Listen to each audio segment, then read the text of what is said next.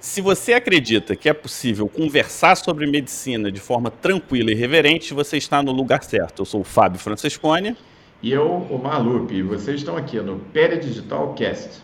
E hoje é um dia muito especial. Eu estou com o meu colega de faculdade, super estudioso, Rogério Panizuti. Ele é médico, psiquiatra, professor adjunto da UFRJ, sabe tudo de saúde mental e hoje ele foi convidado para conversar com a gente sobre saúde mental e Covid.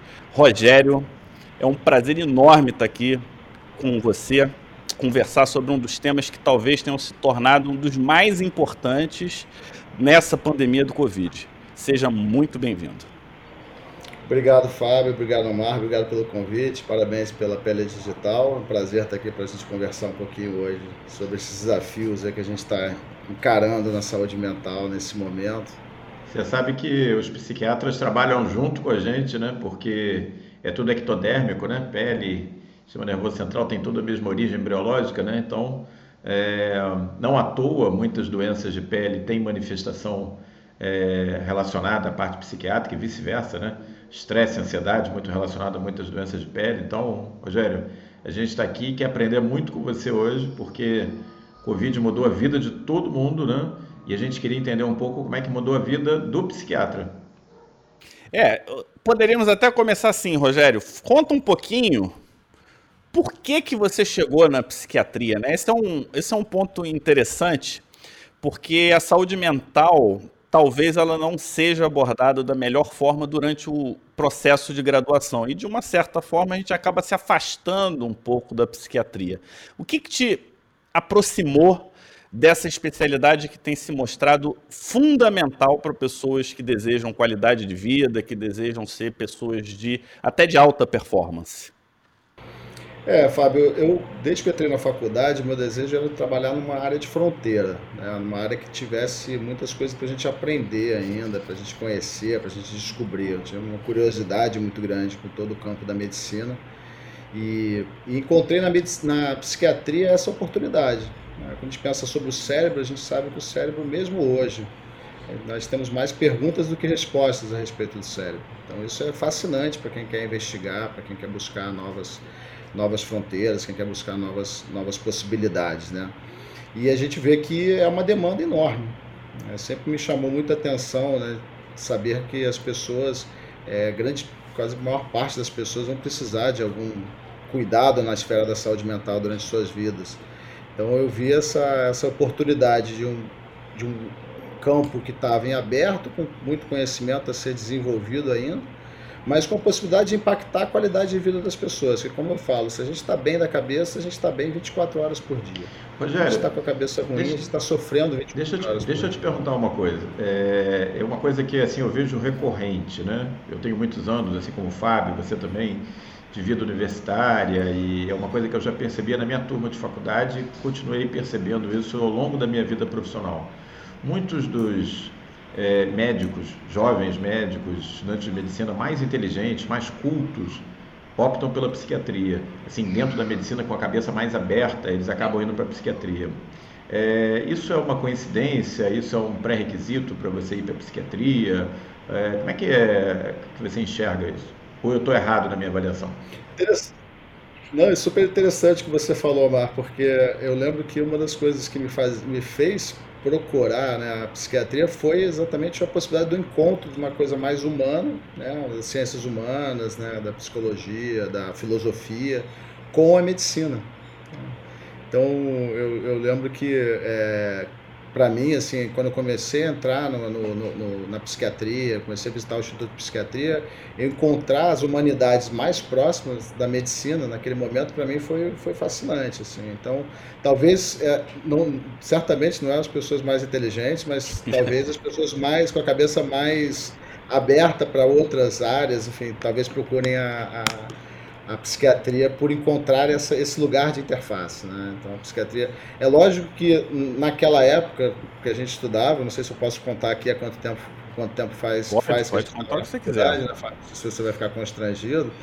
Mas quando a gente pensa de 30 anos atrás, é, ainda existia muito essa questão né, do que, que era biológico, o que, que era psicológico, se discutia muito essa dualidade. E eu tenho ficado satisfeito em ver que cada vez mais a gente vê a medicina como uma coisa toda e a psiquiatria como uma coisa que engloba o subjetivo e também o objetivo. Né? A psiquiatria tem se estabelecido como uma especialidade médica de forma mais é, do que era no passado, onde ainda era uma coisa muito psicanalista, uma coisa, né, os, os, médicos, os psiquiatras, muitos se abandonavam seus receituários, aquela coisa que existia, que cada vez tem menos, né? Então a gente vê que, acho que a incorporação da psiquiatria dentro da medicina é um processo que está acontecendo nas últimas décadas e eu, olho, eu vejo isso com, com super bons olhos, mas a gente não pode esquecer que a subjetividade ainda é nosso é, está a cargo da psiquiatria. Então, tem um colega é, que é lá da, Uf, é da UFRJ também, que o, é o Adriano Aguiar, é, que é psiquiatra, e ele fez a tese de doutorado dele um pouco discutindo isso. Né? Eu tive algumas apresentações, algumas discussões com ele, e ele levantava muito essa questão, que se a psiquiatria virar uma especialidade completamente médica, como a neurologia, como a dermatologia, etc., a quem vai caber a subjetividade dentro da medicina. Né? Então ele estava levantando essa bandeira de que a gente tem que manter esse contato com a subjetividade. E eu acho que isso é fascinante. Né? Eu acho que isso é o grande, uma das coisas que me fascina na psiquiatria exatamente é isso. A gente ter essa, a subjetividade e as questões mais objetivas médicas se encontrando.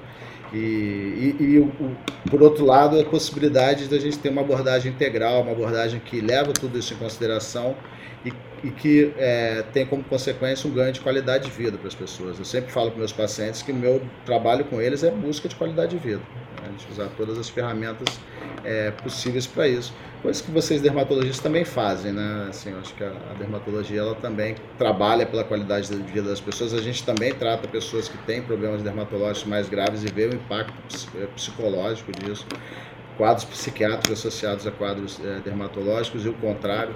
Eu sempre conto a história de uma, de uma paciente, que é uma colega, uma reumatologista, que a gente começou a tratar a ansiedade dela. Ela voltou no meu consultório e falou: Rogério, se eu soubesse o bem que isso ia fazer para minha pele, eu já estava aqui há muitos anos atrás. que eu já então ela gosta do nosso tratamento, não é pelo efeito psicológico, mas sim pelo efeito na pele, que ela falou que a pele dela ficou muito melhor depois que a gente tratou a ansiedade dela. Né? É, o, o desafio então, eu veja se eu, se eu consigo, se eu entendi bem, né? Como aplicar a objetividade nas questões subjetivas, né? É, isso é um desafio do psiquiatra e a gente acaba que faz o contrário na dermatologia, né? Como entender as subjetividades no que a gente está vendo de forma muito objetiva na pele? Porque às vezes a gente vê alguma coisa como reflexo de algo subjetivo, mas apresenta-se de forma objetiva. A gente. A, a, o, o sistema é o só, quem enxergar fechado vai ter muita dificuldade. É assim, uma, se, se, tem um dos pontos assim que eu gostaria de ter entendido melhor no passado é ter a capacidade de entender subjetivamente. E nós ficamos um pouco escravos dessas superevidências, dessas coisas matemáticas que são importantíssimas, mas não são suficientes, né, para resolver os problemas do dia a dia. Em cima disso, Rogério, eu vou fazer uma pergunta, né? Classicamente, a gente nunca associou doenças, viroses das vias aéreas respiratórias superiores a doenças a situações psiquiátricas. Mas, há um ano atrás, 26 de fevereiro de 2020, a gente teve o primeiro caso de Covid no Brasil, um idoso vindo da Itália. E a gente já estava começando a ver que na Itália, na Espanha menos um pouco, estava começando a se desenhar situações de lockdown, que a gente chama, de bloqueios, de diminuição de contato, afastamento social. E a pergunta objetiva é: como você, Rogério, enxergou o papel da tua especialidade no cenário que estava se armando naquele momento, né, Omar? O que que que estava acontecendo? A gente tinha muita dúvida, muita incerteza e talvez isso seja um dos grandes problemas para a saúde mental, muita dúvida e muita incerteza, uma possibilidade de bloqueio e um otimismo nacional, achando que aqui ainda era uma gripezinha e que a gente poderia ficar tranquilo. A gente estava nesse ambiente nessa época. Então, Fábio, eu acho que a primeira, a primeira preocupação foi assim, como é que eu vou continuar vendo meus pacientes? Né? Acho que essa foi a primeira preocupação, né? O que, que, que, que, vai ser deles, né? Presos dentro de casa, sem acesso ao médico, enfim. Então, eu acho que a, a questão da telemedicina nesse momento foi, foi muito crucial. Talvez eu tenha sido um dos colegas os primeiros a, adotar a telemedicina a partir da autorização do CFM, assim, em dias eu já estava atendendo, já estava, porque para atender aquela primeira demanda, né? Que, que, que, eu vou fazer com meus pacientes que estão em acompanhamento, muitos assim até em estados ainda não estáveis, enfim. Então acho que essa foi a primeira, a primeira preocupação que me veio, né? Assim, o que, que vai ser deles? É, e a gente já começou a se esquematizar para fazer atendimentos de telemedicina, as receitas digitais facilitaram muito, mas enfim, foi né, uma época que eu ainda ia para o correio muitas vezes, né? Eu, dia com meu assistente no correio, pra, mas meu assistente já estava em casa, enfim, aquela coisa de ir no correio para poder botar as receitas dos pacientes, enfim, foi uma, uma batalha. Uma adaptação, é, né? Uma adaptação e, e aquela coisa, a gente teve que adaptar muito rápido porque as coisas estavam acontecendo. Né? E, e você vê positivo a telemedicina? Você acha que a telemedicina veio para ficar e veio para ajudar os nossos pacientes? Hoje, hoje qual é o percentual dos teus pacientes que você faz telemedicina? É, ele é um percentual alto? É, eu faço alto, altíssimo, 80% a 90%. Então, assim, é, realmente, é, é uma, é, eu acho que o grande, a grande virtude da telemedicina realmente foi o acesso. Então, a gente observa que, atualmente, a gente atende o, o, o, né, o raio de alcance do, da minha prática aumentou muito. Tem pacientes, inclusive, nos Estados Unidos, enfim, é, que estão sendo atendidos usando a telemedicina. Então, isso eu acho que foi um lado super positivo, porque, de repente, pessoas que moravam, às vezes, num subúrbio distante, no Rio de Janeiro, que teriam muita dificuldade com o consultório na, na, zona sul do Rio, tinham acesso das suas casas, né? Então acho que isso foi um ponto, ponto positivo que entrou muito rápido e, e as pessoas é, foram diminuindo seus preconceitos, né? Até hoje, às vezes, muito, hoje, é, ontem mesmo atendi um cliente que foi a primeira vez no consultório, fez questão, e aí ontem fez pelo online, já falou, pô, funciona tão bem, enfim, até porque até com a máscara fica mais complicado. A gente está falando de subjetividade, está falando de leitura de emoções. É. Então, assim, eu particularmente acho que rende mais encontrar pelo vídeo sem máscara do que no consultório com máscara. Né? Porque eu perco muito ali no, no, no, na, na, leitura das emoções e acho que os clientes também, também perdem em relação à leitura das minhas emoções. Porque Talvez o maior desafio da subjetividade, quer dizer, talvez o, maior, o melhor caminho para a gente atingir a subjetividade seja o acolhimento, né, Fábio? Até falando do que você estava falando anteriormente. Eu acho que o acolher o paciente, ele é o ponto inicial para você conseguir acessar a subjetividade dele. Agora, Rogério, Infelizmente a gente fala disso. Com 90% né, é, do teu coisa... com 90% do teu movimento hoje é, online, é, até se você for parar para pensar é, financeiramente, talvez nem vale a pena manter o consultório. Assim, é, essa é uma, uma dúvida que eu tenho, porque assim, para a gente como dermatologista funciona diferente. A gente tem é, procedimento é, o, cirúrgico, essa é uma pergunta. A gente tem... Né? A gente... Pode falar. É, a gente tem procedimento essa questão do, do, da viabilidade. Tem, né? é, tem, tem laser, tem outras coisas, não pode abrir mão, obviamente, do, da estrutura física, mas se você viabiliza 90% do seu atendimento online e hoje o CRM, o CRM local, permite que você faça receita controlada, todo tipo de receita, é, já é, através dos aplicativos que o próprio CRM é, de cada estado disponibiliza, na prática você não precisaria ter mais um consultório. Isso é viável? Você acha é, para o futuro não? É, os psicólogos já estão assim, né? A gente Estava até querendo expandir a, nosso, nosso, a nossa a sala onde eu atendo, em Ipanema, com a minha sócia, que é uma psicóloga. A, gente, a ideia era, era pegar duas salas, logo antes da pandemia a gente estava procurando e de repente tudo mudou. De uma hora para outra a gente decidiu que aquela sala está mais do que suficiente. Na verdade, atualmente ela está, vários dias ela fica, fica fechada.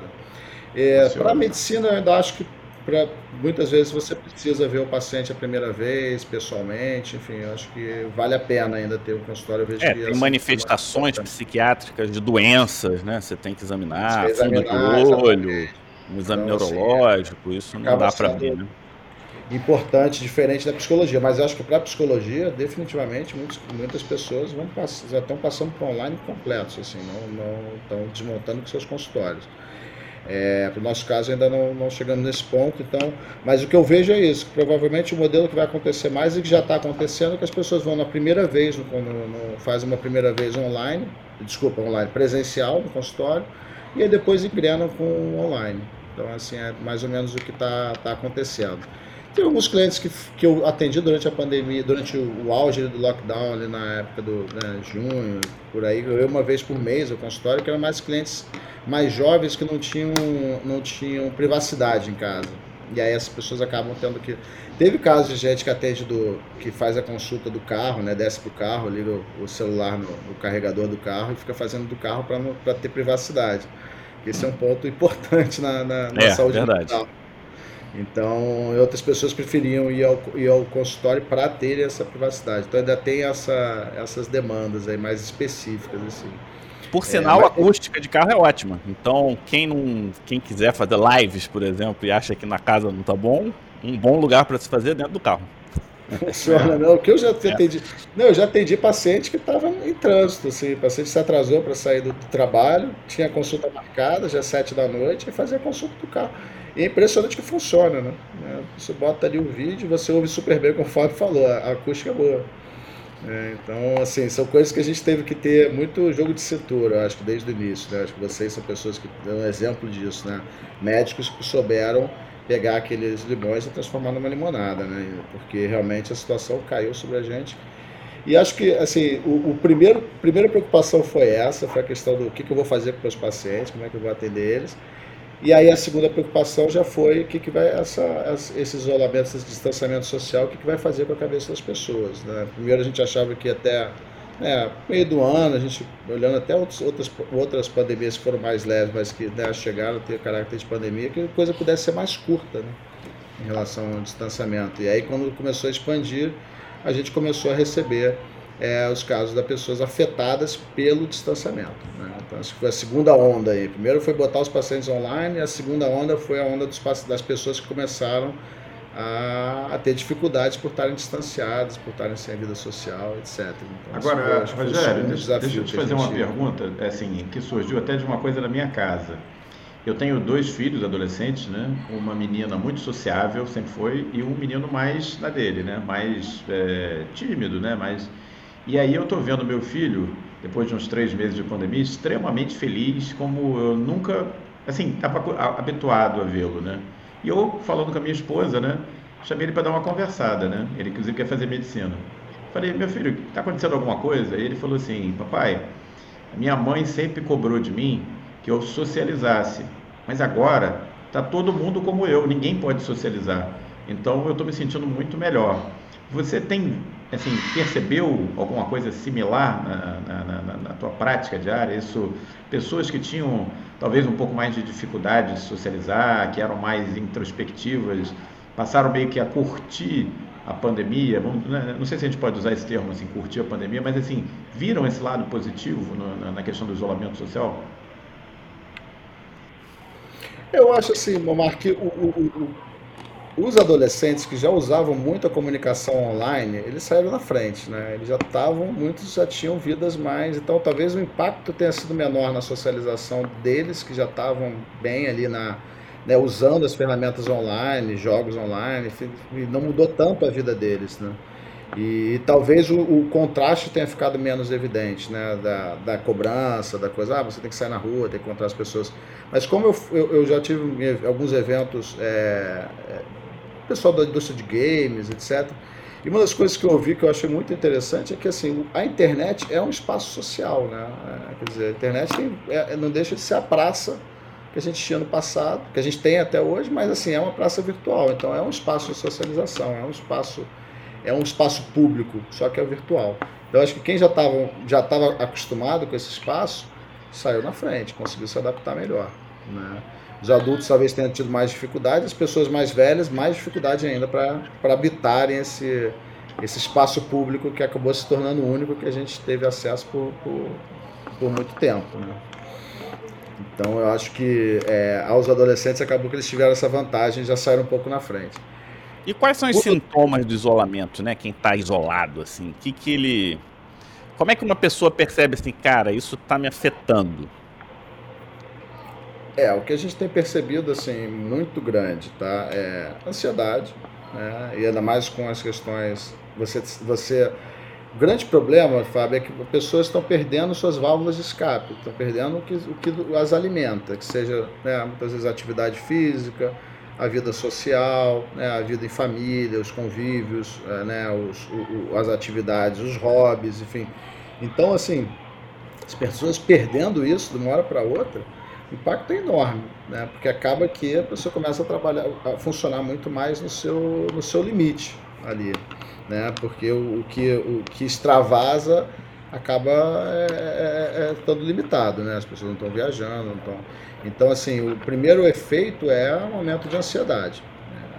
E geralmente a ansiedade muitas vezes a ansiedade vai chegando, chega no momento que a pessoa meio que entrega os pontos, né? É, meio que assim, não, não, aguento mais isso e aí gera uma, aí entra num quadro depressivo. Então, muito, o que a gente tem visto mais é isso, é o quadro, a pessoa começa numa ansiedade crescente e aí quando começa a ficar deprimida, aí geralmente procura nessa hora, né? Começa a ver que já, já não está mais dando conta daquele daquele daquele estresse todo, né? Então... Mas você deu uma dica fantástica agora, né? Não espera, ah, sentiu que é um nível de ansiedade diferente do que você está acostumado a vivenciar, não espera. Esse é um momento melhor do que chegar quando está deprimido, por exemplo, né? Quanto antes Perfeito. começar, melhor, né? Perfeito, é a hora de caprichar na atividade física. Que eu brinco sempre, né? É quando a gente está com mais trabalho, a primeira coisa que as pessoas fazem é largar a academia, né? Quando está naquela correria de trabalho, com muito atolado, é larga o que, o que te reforça, né? Então acaba que é, é, é tiro no pé. Então, assim, é, nesse momento a gente tem que fazer isso, é investir na atividade física, investir nos nossos hobbies, investir na, na nossa comunicação, nossa socialização, do jeito que estiver, sendo flexível, né? Tem, tem que ter jogo de cintura, porque não vai ser da mesma forma. Ô Marcos, é. você dá um refresh na tua página aí, que teu computador parou de gravar. Só pra... O Refresh é aquela bolinha assim que gira. É, manda, clica na bolinha que grava, que gira de novo. E uma coisa interessante, Rogério, que eu tô vendo, por exemplo, eu sempre gostei do online, independente de qualquer coisa. Eu sempre fui meio pseudo-nerdinho, assim, sempre gostei de computador, sempre gostei de videogame. Então, é, é, esse lance do pandemia e computador para mim foi mole. E eu sempre me incomodei com o fato da gente incorporar pouco, por exemplo. A gente está se encontrando em lugares diferentes, a gente combinou tudo isso aqui sem nem precisar se ver oficialmente, e a gente está fazendo aqui um bate-papo super legal. E como docente, por exemplo, sempre me incomodou esse lance. Por que, que o cara tem que assistir aula às 7 da manhã? Por que, que ele não pode assistir aula na hora que ele, a mente dele está melhor. Porque tem pessoas que funcionam melhor de manhã, tem pessoas que funcionam melhor à tarde. Eu sei que para a parte prática não tem jeito. É hora de atender, é hora de atender, é hora do paciente, é hora do paciente. Mas na parte teórica, a gente poderia já usar essas estratégias e, e muita dificuldade, não só dos professores, mas dos próprios alunos. E de uma certa forma, a pandemia meio que Aí eu estou perguntando para o docente, né, o Rogério. Ela, ela trouxe esse, esse braço que a gente não estava acostumado, que a gente não incorporava no passado, e agora a gente está incorporando, né? Não sei como é que você está vendo isso. É, Fábio, eu, eu, eu acho que para, assim, acho perfeito que você colocou em relação aos desafios, as oportunidades que o online nos traz em relação ao ensino. É, eu vejo da, da, seguinte forma, eu acho que essa questão da, né, da aula teórica, daquela coisa expositiva, etc., é o que você falou. Acho que isso tem, pode ser feito né, um conteúdo ali que a pessoa acessa, assiste e tal. E aí você acaba tendo mais tempo para interação real. Então, assim, as disciplinas que eu tenho ministrado, tanto no UFRJ, também ser professor convidado na, na PUC, aqui do Rio, é, que foram online, foram ótimas. Eu tenho gostado muito do trabalho, mas assim, é um trabalho diferente. Né? É um trabalho que eu divido sala, em salas simultâneas, né? eu uso o Zoom, divido em salas simultâneas para eles trabalharem em duplas, em trios, depois eles voltam para a sala principal, exemplo, o que estão fazendo. Você consegue fazer então, uma dinâmica de grupo, né? Dinâmica, Olha que legal. legal. Às vezes muito melhor legal. do que uma sala de aula, né? Às vezes melhor do que uma sala de aula, porque a pessoa não tem muito como se esconder. E se se esconde, outro dia aconteceu, né? É, lá no curso da PUC, quando eu mandei elas para salas simultâneas, a pessoa tem que aceitar, né? E duas pessoas não aceitaram, provavelmente não estavam mais na sala de aula, mas aí perderam a oportunidade da discussão, enfim, também. Mas entende, eu acho que dá para você engajar muito os estudantes né, com esses modelos e, e, é muito legal você ver que, que no final é, o rendimento acaba sendo maior do que numa sala de aula que a pessoa está sentada lá no fundo, não está muito, muito antenada ali. É, então eu tenho, eu tenho tido experiências muito bacanas, assim, muito hands-on, né? As pessoas botando, os estudantes botando a mão na massa, estudando, fazendo junto. Então é, tem, eu tenho visto a possibilidade de você ter um estudante mais ativo, que é uma coisa que eu sempre quis que os estudantes fossem, é, realmente com o online acabou se tornando uma, uma, uma coisa urgente, porque se eu ficar falando ali achando que as pessoas estão ouvindo, enfim, não sei se eu vou estar acrescentando muito, né? Mas assim, se a gente chama discussões, bota eles para fazerem as coisas, é, eu acho que aí você tem uma, uma participação efetiva do, e, e ativa né, na, no, no, processo de aprendizado, no processo de desenvolvimento de habilidades. E aí tem também que eu tenho falado muito para os estudantes, que também tem as habilidades. A gente está falando aqui de falar, né, aqui no, no, numa transmissão ao vivo, online. É uma habilidade que eles têm que desenvolver, porque provavelmente eles vão precisar muito. Né? E até continuando o que o Omar tinha falado das pessoas que estavam mais adaptadas a essa nova realidade, eu tenho um cliente que ele tinha muita dificuldade de falar em público. Ele tinha essa dificuldade há muito tempo. Ele era é, é uma pessoa de sucesso numa grande empresa brasileira. E quando veio um pouco antes da pandemia, me procurou para cuidar disso. A gente começou a fazer grandes avanços. Né? Ele começou a não ficar tão, tão nervoso, tão ansioso nas horas das apresentações. E aí veio a pandemia. Com a pandemia, no Zoom, ele passou a participar das reuniões, fazer as apresentações dele assim com o pé nas costas, com o tratamento que ele vinha desenvolvendo.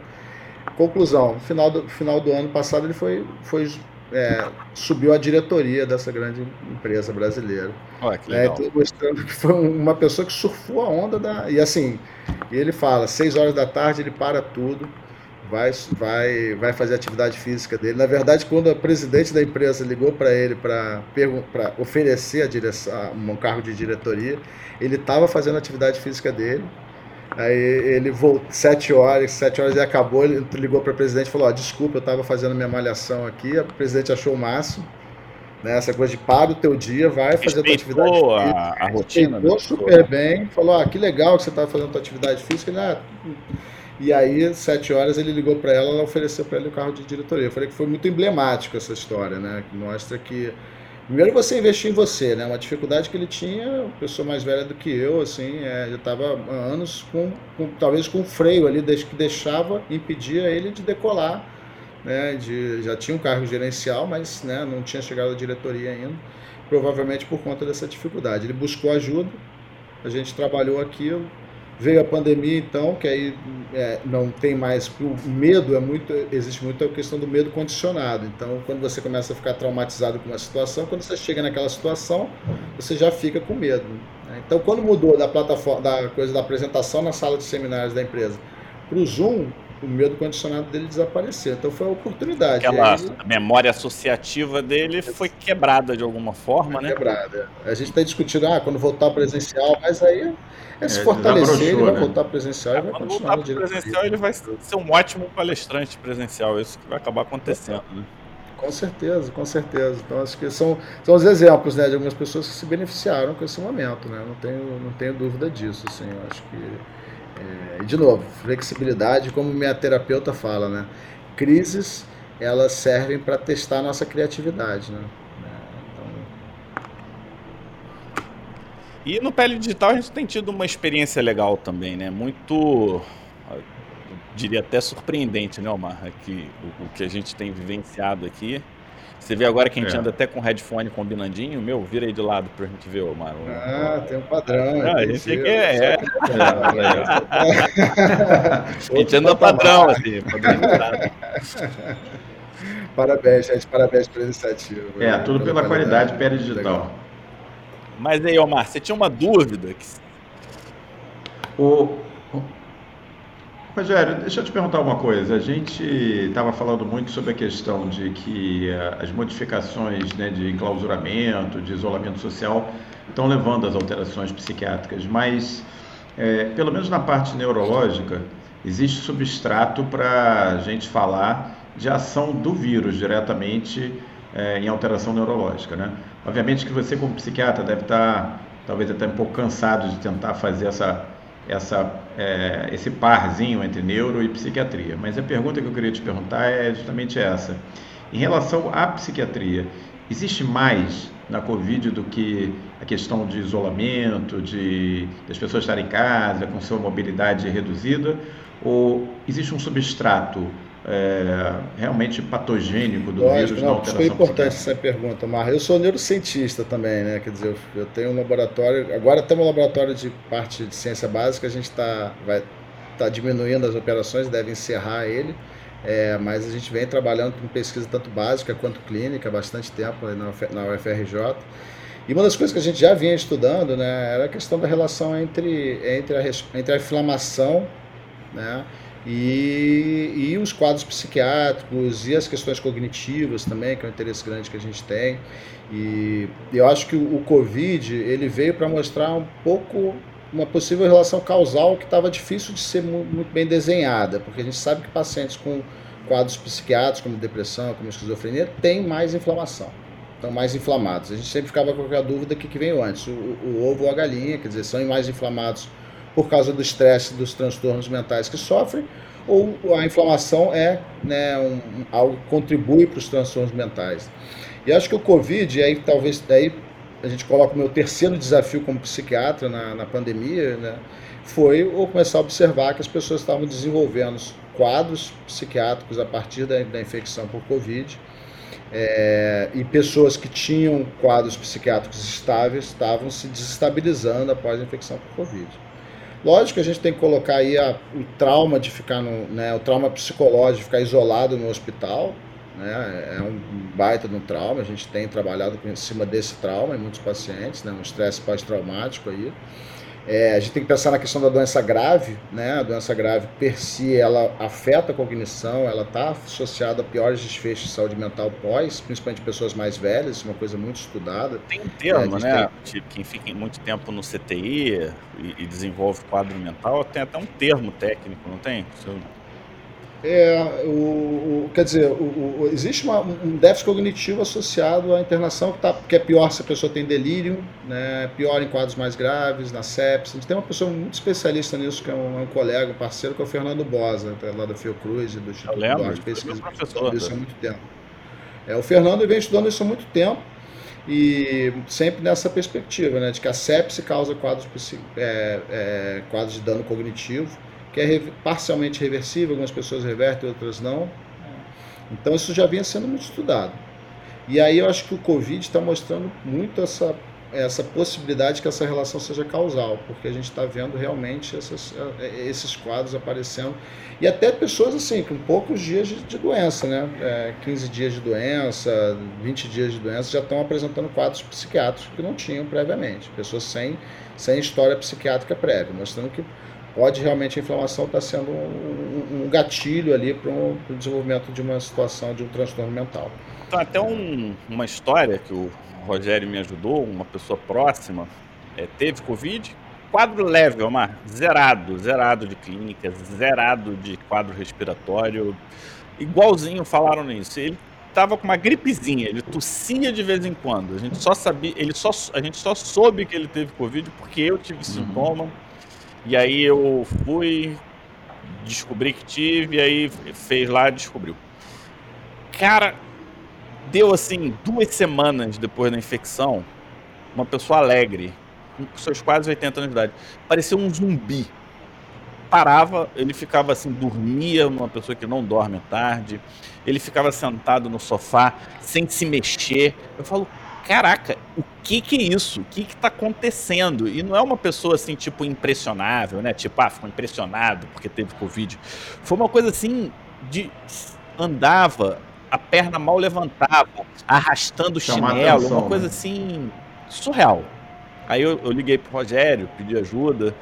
E aí, até na parte final aqui, a gente vai comentar um pouco sobre ajuda, que eu achei bastante interessante, né? A gente olha para a direita e de repente tem que ver um pouco mais do que o que está na direita para resolver aquela determinada situação. E hoje ele está bem, evoluiu super bem, e isso me chamou muita atenção, Rogério, esse impacto e o nexo causal difícil, mas o nexo temporal claro, né? Teve Covid, uma, duas semanas depois, mudou completamente. E hoje ele está normal, voltou a, a, a rotina e, e, a forma como ele estava acostumado. E isso me chamou muita atenção. Mas a recuperação foi medicamentosa pode, pode ou foi que... passar do tempo mesmo? Como é que é? Cortou. Não, a recuperação dele, ela teve intervenção medicamentosa ou, ou foi uma recuperação que veio então, esse é o ponto que eu ia citar agora até, né? É, a, o fato dele ter respondido à medicação antidepressiva mostra que a gente está falando da mesma entidade, provavelmente. Que o que foi desenvolvido ali foi um quadro você podia pensar que ah, pode ter sido um quadro orgânico que aparenta uma depressão. Né? Aí, se ia tratar com antidepressivo, não ia responder. Mas a gente entrou com antidepressivo e respondeu. Então é. mostra que aparentemente o que está sendo, o, o, mecanismo que foi disparado ali levou. A gente, é, é, eu tenho um, um, colega lá na, na, na McGill, que é um neurologista com quem eu fiz pós-doutorado lá na Califórnia, que a gente gosta de conversar sobre essas questões psiquiátricas como o modo errado que o cérebro entra, né? Quer dizer, se o cérebro passasse a funcionar de uma forma é, errada, né? como se fosse um bug ali, que fica um tempo assim e depois você trata e melhora. Que é depressão, mesmo psicose, essas coisas. Então, é como se a infecção realmente tivesse um gatilho para o cérebro ter entrado nesse quadro depressivo. E quando a gente tratou com antidepressivo, a resposta foi muito boa, foi rápida, foi. Como se fosse uma depressão secundária, né? Uma depressão secundária é. à infecção é. viral. Exatamente. E depressão mesmo, né? Não, é, não dá para distinguir é. da depressão que uma pessoa que leva uma, aparece com uma depressão, quadro depressivo e tal, porque os dois respondem ao mesmo tratamento, né? O antidepressivo trata um quanto trata o outro. Então parece que a gente está falando de, um, de coisas muito próximas, se não a mesma, a mesma entidade. Né? Então acho que esse é um, quadro, um caso que destaca muito, né, Fábio, a, a, a, a possibilidade do vírus estar realmente sendo o, o, o vetor de, de quadros psiquiátricos, um quadro depressivo. É, eu tenho também quadros de psicose também que tem acontecido. É, não tão assim já não tem nenhum quadro de psicose que tenha aparecido isoladamente só como apareceu esse quadro de depressão, mas dentro de pessoas que, que tinham às vezes quadros de, de depressão em tratamento, de repente fizeram uma, uma psicose, pessoas que tiveram quadros assim que apareceram de muito tempo depois, é, as pessoas estavam estáveis e de repente, assim, meses depois, tiveram uma queda com muita fadiga, com muita é, perda do interesse pelas coisas, etc.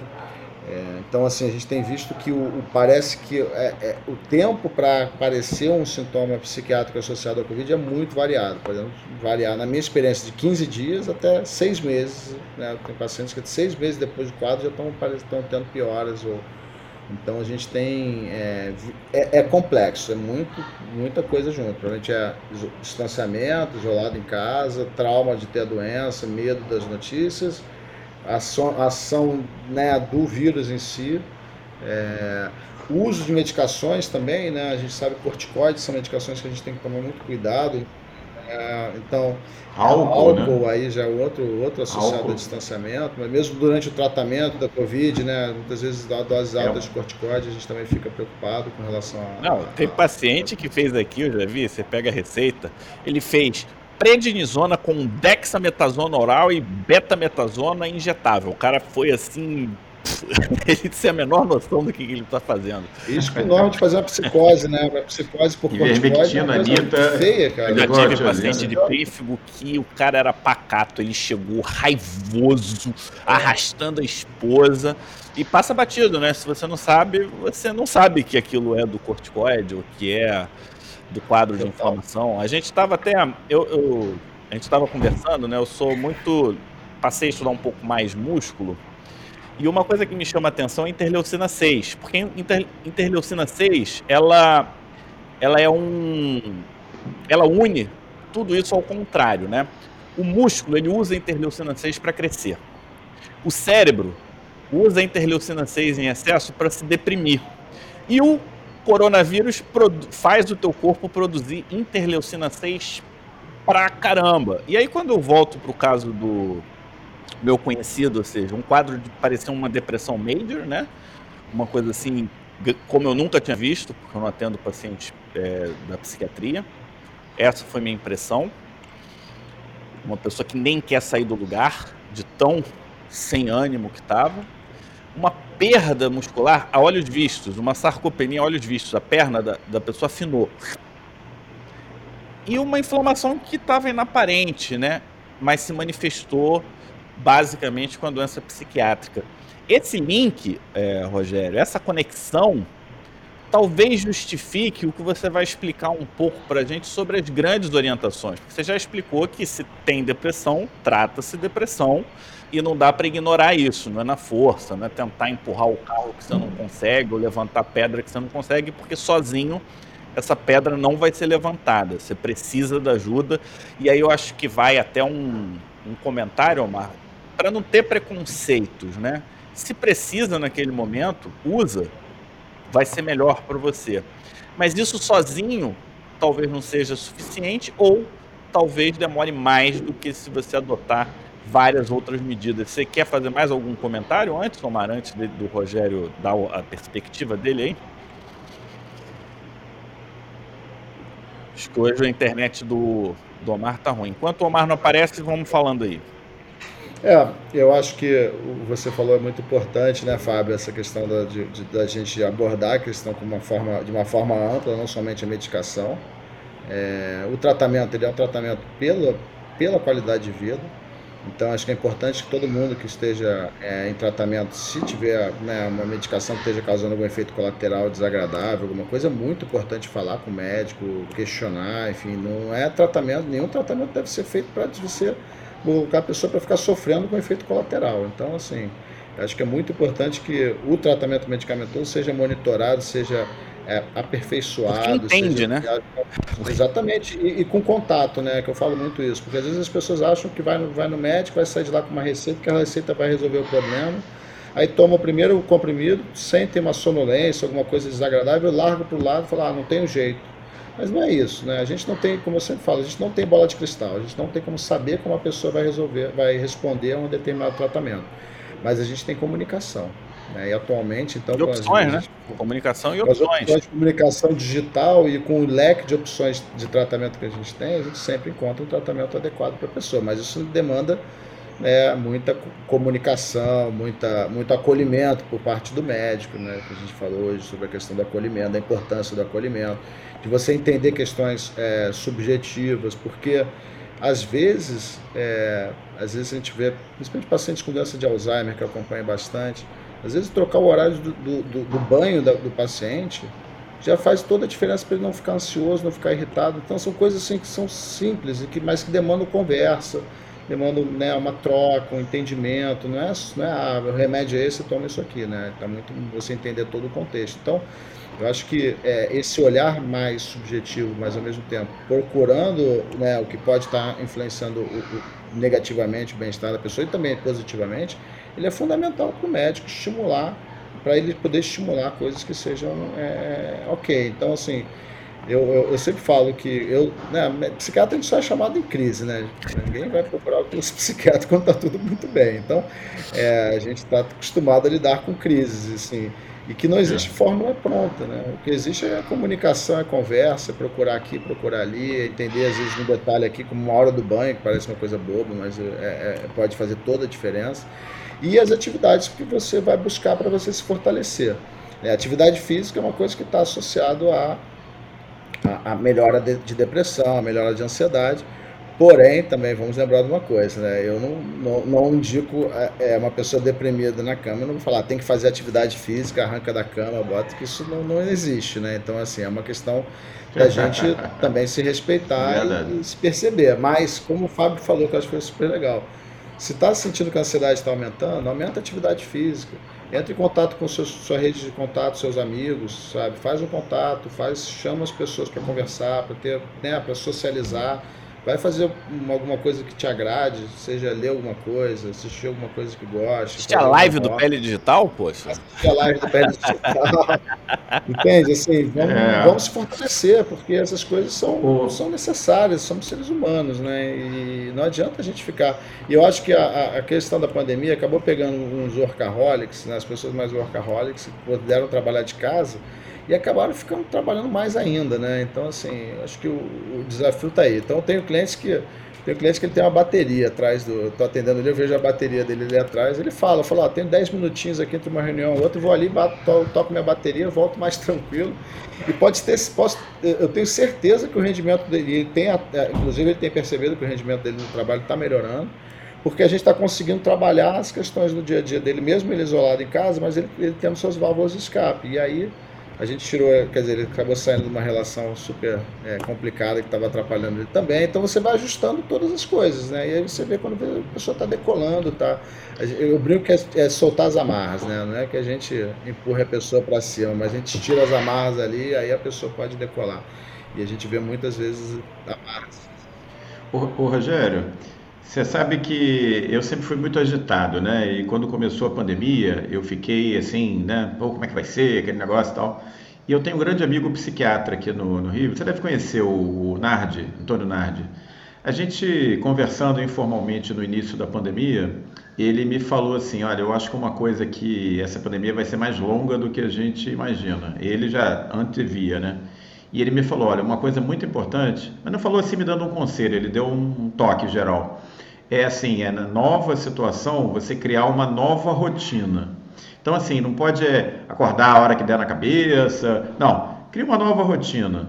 Nessa nova rotina, que é diferente da anterior, você tem um horário para acordar sempre, você tem um horário para ter uma atividade física, um horário para fazer alguma atividade cultural, ler um livro. E, e, aí eu vou te falar, eu comecei a fazer isso e, e o Pele Digital, a criação do Pele Digital foi uma coisa que me ajudou muito porque me obrigou a entrar numa rotina que eu não tinha antes, de preparar aula diária. É, no primeiro, primeiro, segundo, terceiro mês, a gente faz, começou a fazer o desafio Covid, que esse maluco do Fábio criou, e a gente dava aula diária. Então, é, duas, duas me obrigou a botar um novo trilho, e aí isso para minha cabeça foi muito bom, me ajudou muito, sabe? Hoje a arara do, do Omar tá, tá roubando a internet. Tá, tá, acho que a, Acho que a arara do Omar foi lá no cabo da internet dele e tá comendo o cabo da internet. é, é, essa é uma das dificuldades do Brasil, né? Infraestrutura. A gente tem uma infraestrutura. É, infelizmente não ajuda. Vamos lá, é. volta, você voltou, Omar. Voltei. Mas deu para deu é, ouvir o comentário?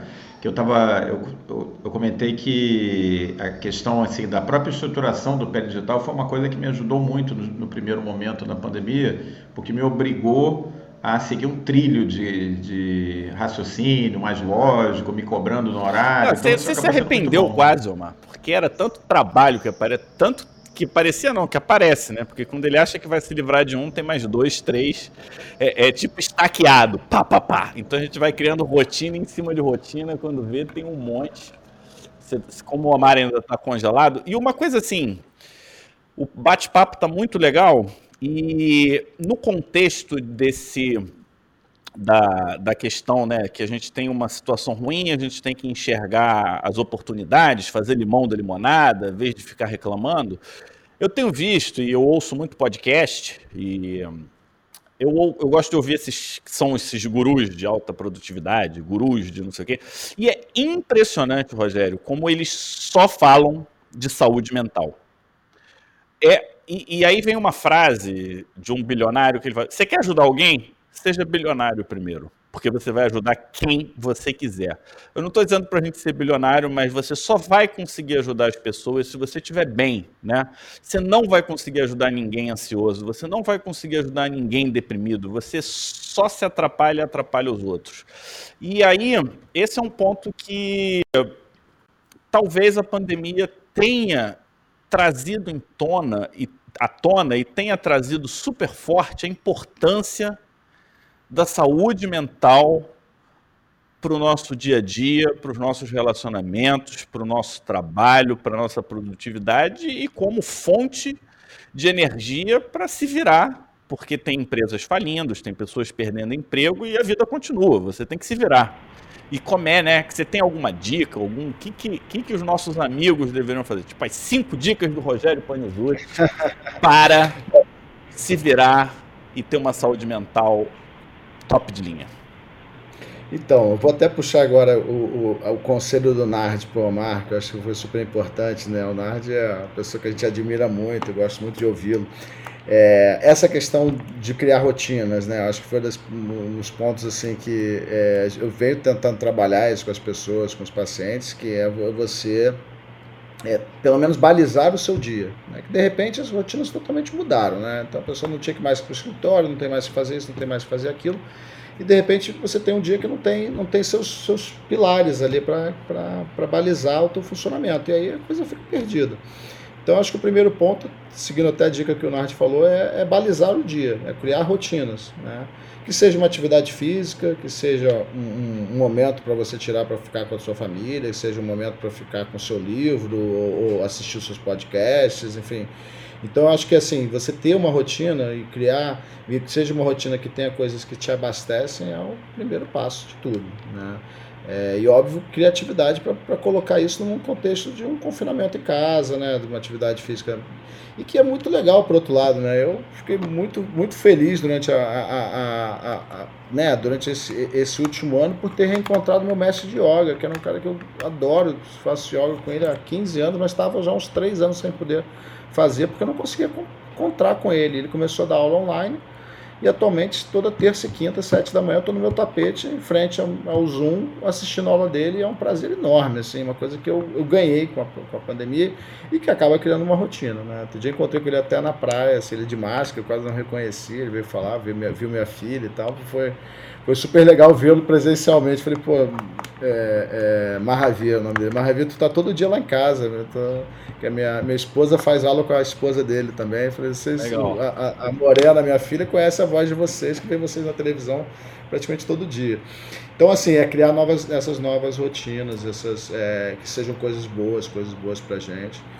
E, e acho que assim, para a gente funcionar bem, né, Fábio, é, é, é, muito importante, muito, muito importante que a gente é, tenha momentos que a gente consiga esvaziar um pouco a mente, seja com a meditação, que também é uma, é uma, uma atividade muito importante para o controle da ansiedade, para ajuda com a depressão também.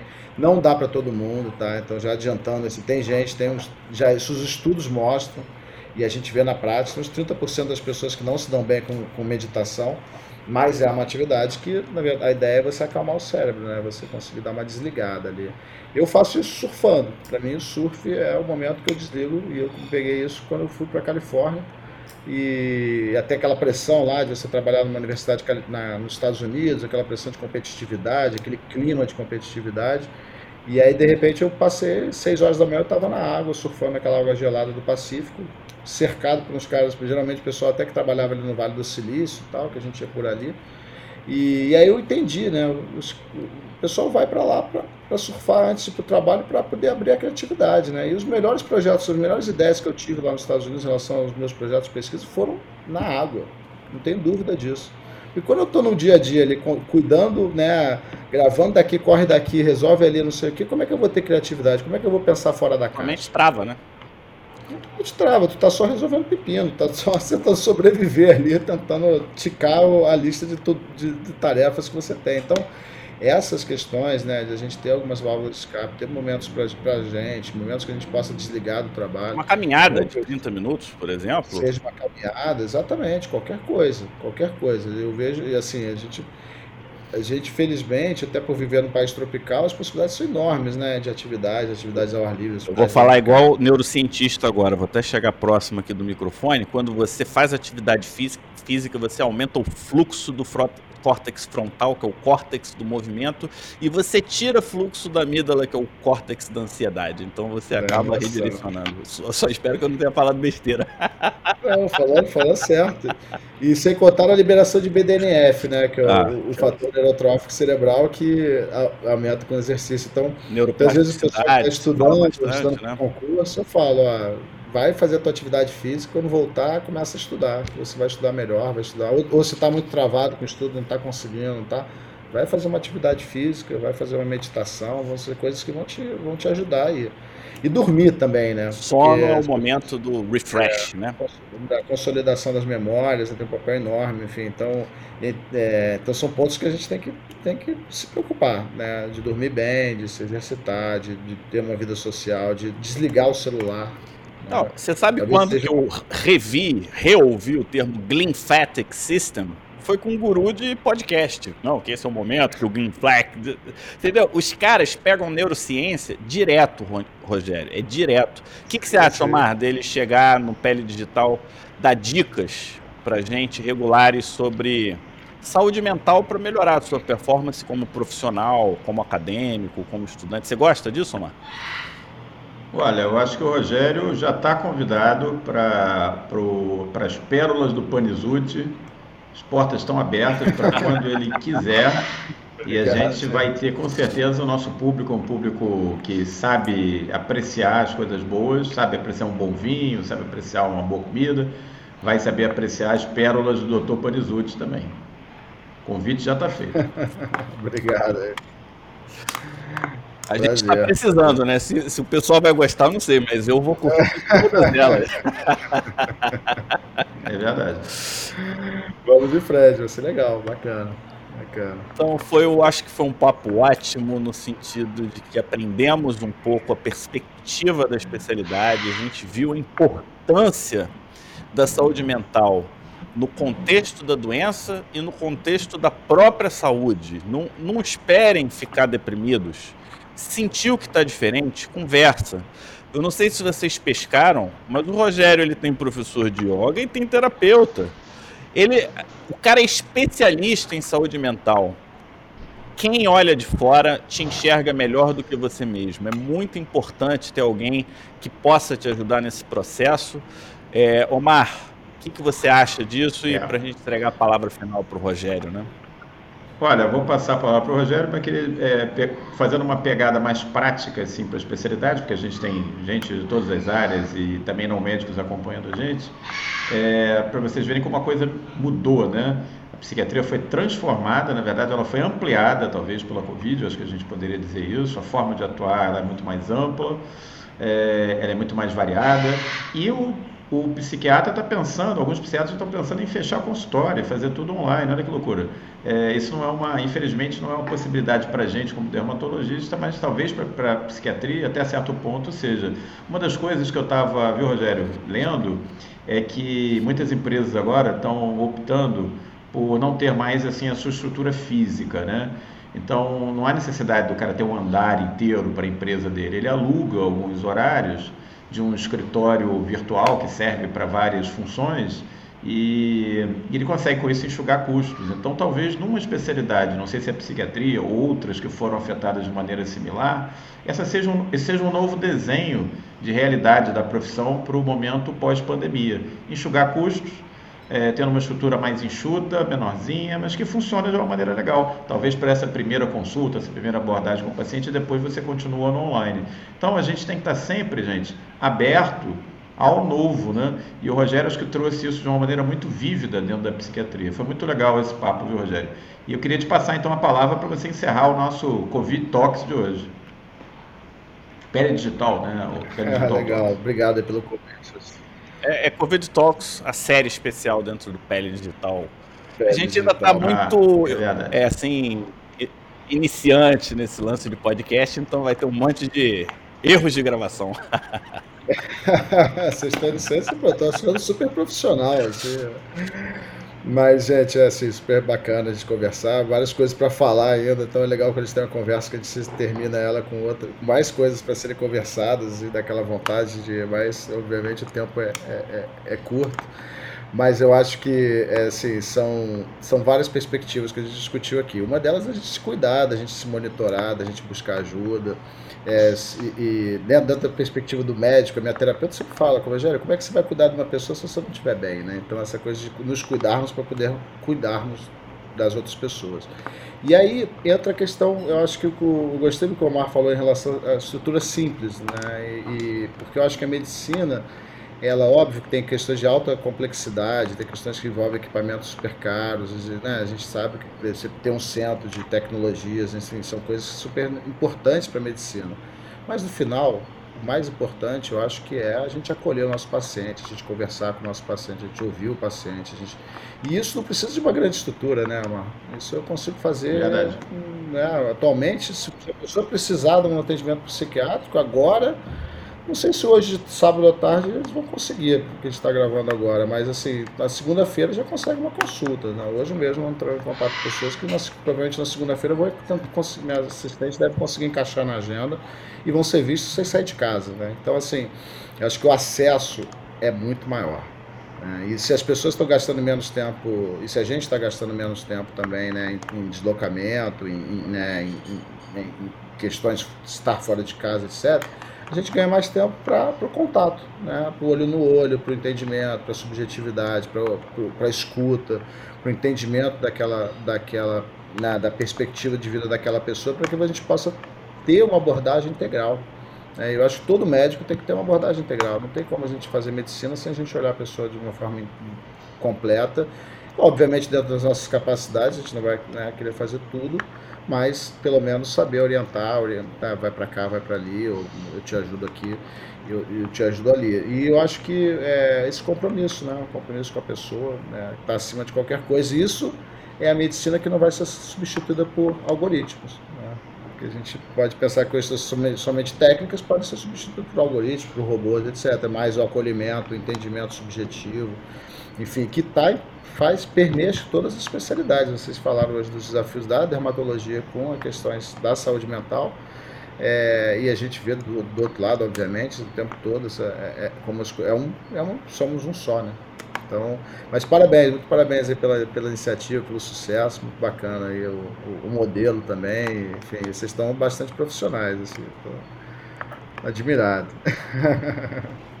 Isso aí, obrigado a todos, obrigado Omar, obrigado Rogério, já viu pra, que Fábio, teremos novas Rogério. conversas no futuro. E até a próxima, o próximo episódio do Fique Covid com a gente no Pele Digital Cast. Pele Digital Cast. Grande abraço. Isso aí.